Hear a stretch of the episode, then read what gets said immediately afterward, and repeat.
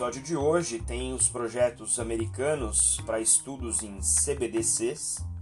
uma bicicleta emitida em NFT e o primeiro marketplace regulado de criptoativos. Eu sou Maurício Magaldi e esse é o Block Drops, o primeiro podcast em português sobre blockchain para negócios. As notícias que você ouve aqui não têm qualquer vínculo com o meu trabalho atual, não configuram nenhuma forma de patrocínio, propaganda ou incentivo para o consumo e têm o foco exclusivamente educacional para o mercado. E a primeira nota de hoje, a gente volta no assunto das CBDCs, as moedas digitais dos bancos centrais, em função de uma nota da organização do Digital Dollar Project, que anunciou que durante esse ano, ou nos próximos 12 meses, vai lançar cinco programas que vão testar os potenciais casos de uso para uma moeda central dos Estados Unidos, o dólar digital. Essa é a primeira vez que algo do tipo é feito nos Estados Unidos. A gente vem acompanhando aqui no podcast o fenômeno das CBDCs, das discussões, a movimentação da China, do próprio bloco europeu e outros países que estão começando a experimentar com esse tipo de solução e até o momento não tinha visto nada que fosse tão firme em relação a um dólar CBDC como esse do Digital Dollar Foundation. Esse projeto é uma fusão, é um projeto conjunto entre essa fundação e a Accenture que foi anunciada no passado e a resolução, né, o resultado que eles esperam é ter dados sobre o comportamento do dólar como uma CBDC com dados suficientes que envolvam organizações não governamentais, bancos, corretoras, clientes comuns e conseguir coletar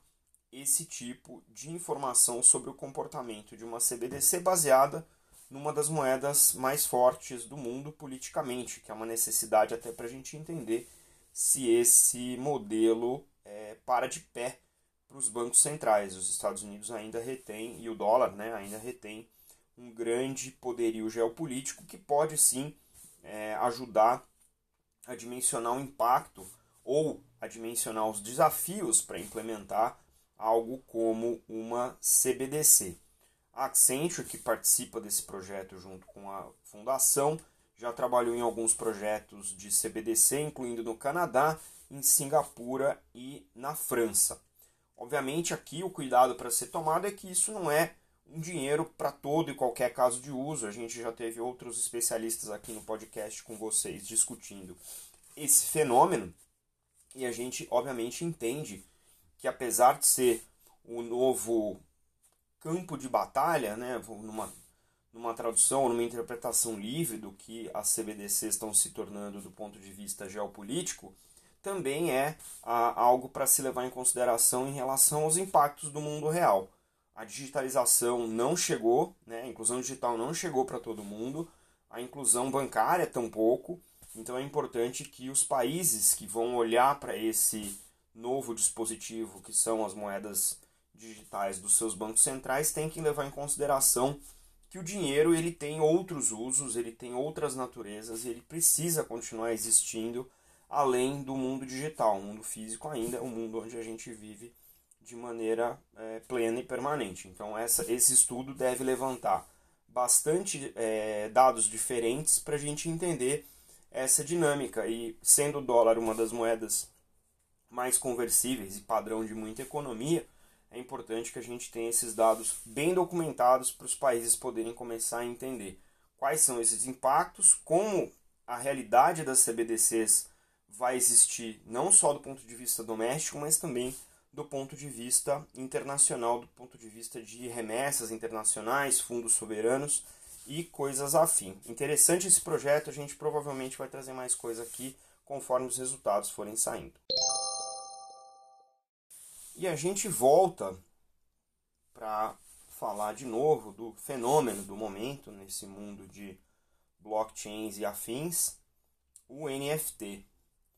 Nessa nota eu trago para vocês aqui o aviso de que a Colnago, a notícia de que a Colnago, que é uma das principais fabricantes de bicicleta de altíssimo desempenho, anunciou que vai vender um NFT de uma bicicleta, entre aspas aqui, digital, baseada numa edição especial do seu modelo C64, que é uma bicicleta de fibra de carbono e que, segundo a Conago, é, acumula aí 67 anos de história de todos os momentos da Conago. O NFT, como vocês sabem, é uma forma de registro em blockchain é, com uma modalidade de token que a gente chama de colecionável. Ele não é fungível, ele não é substituível por outro token do mesmo tipo, então ele é único e ele vai ser, esse caso específico, ele vai ser disponibilizado na plataforma do OpenSea. Essa arte né, digital que está baseada nessa bicicleta real combina elementos né, das grandes bicicletas que fizeram história da Conago, é, os modelos que ganharam campeonatos mundiais, voltas da França, tomadas de tempo de recorde mundial e coisas afim, né? E essa, essa, esse leilão começa agora dia 11 de maio e a oferta inicial é no valor da bicicleta física. 5.515 euros, o equivalente aí para você começar a bidar, a fazer as ofertas para esse NFT. Segundo o head de marketing da companhia, eles estão dizendo que a coisa mais interessante sobre esse NFT é que ele nunca vai ser replicado pela empresa como um frame, né, uma bicicleta é, física. Vai existir só digitalmente. E aqui fica a reflexão, né? A gente está vendo tantas movimentações aí ao redor de NFT, alguns casos de uso começando a aparecer no mundo corporativo para questões organizacionais, até de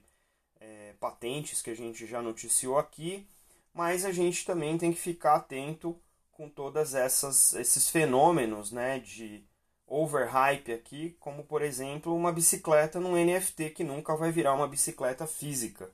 E aí fica a reflexão, né, de qual é a utilidade de um caso de uso desse tipo né? já que é, uma vez que você vai comprar por um valor que muito provavelmente vai estar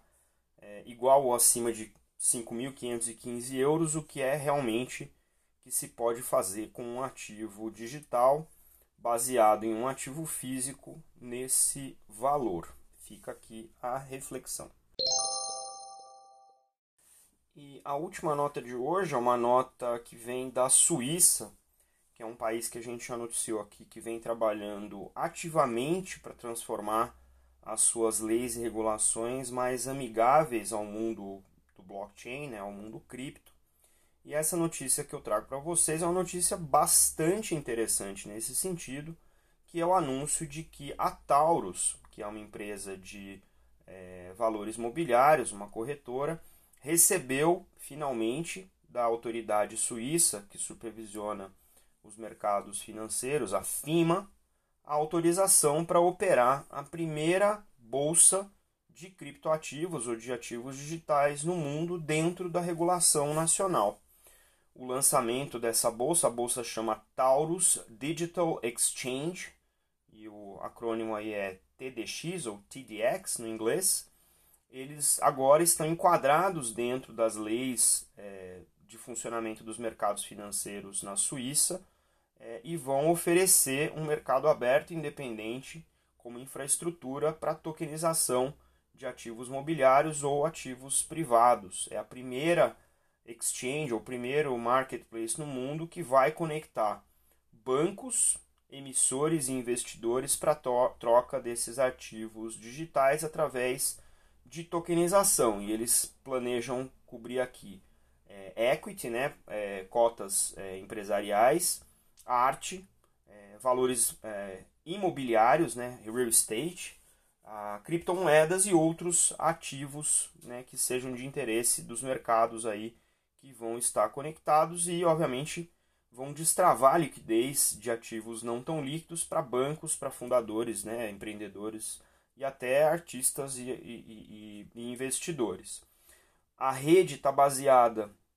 numa combinação de tecnologias proprietárias, conexão com a rede Ethereum e com a rede da Tezos,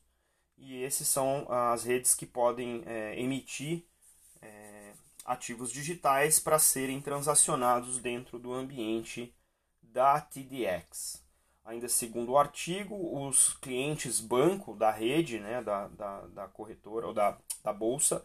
vão começar, e aqueles que já não estão ainda não estão conectados, podem começar a emitir é, suas securities né, tokenizadas dentro da TDX para melhorar a liquidez dos seus clientes. Outros emissores vão, vão ser permitidos conectar com a TDX para emitir é, os seus ativos dentro da bolsa né, e poder listar isso dentro da bolsa digitalmente, o que me faz pensar que, de maneira comparativa até o que está sendo feito né, entre a Tesla e a Binance para emitir tokens equivalentes às ações da Tesla que são negociadas na Nasdaq, esse aqui pode ser um caminho alternativo também para empresas que estão listadas em outras bolsas serem listadas como um correspondente cripto aí na TDX. Pode ser também uma maneira de alçar é, outros investidores ao mercado de ações através de uma infraestrutura em blockchain. E investidores institucionais já vão poder é, participar dessa rede comprando e vendendo ativos dentro da infraestrutura da TDX. Para quem como nós vem acompanhando como o mercado cripto barra blockchain está começando a se fundir com o mercado financeiro né, de infraestrutura tradicional, essa é uma notícia bastante interessante e deve levar outros reguladores de outros países a tomar ações similares para garantir, inclusive, que a preocupação em termos de risco, em termos de controles, compliance, etc., que esses reguladores têm em relação à digitalização de ativos venha finalmente a se fundir né, e ter uma regulação comum que permita aí as exchanges de cripto e, e de ativos digitais trabalharem de maneira altamente regulada dentro de um compliance que é reconhecido legalmente, nacionalmente e internacionalmente.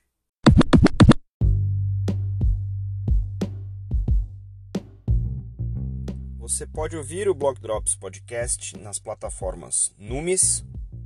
Google Podcasts, Apple Podcast, Spotify e Anchor FM. Entre em contato conosco através do e-mail blockdropspodcast.gmail.com, no Instagram blockdropspodcast e no Twitter blockdropspod.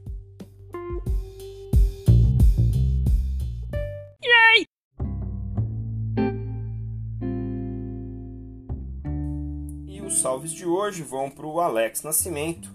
para Erika Stanford e para o Rubens Neinstein, de quem eu peguei os links que estão na descrição do episódio de hoje. A gente fica por aqui. Até a próxima.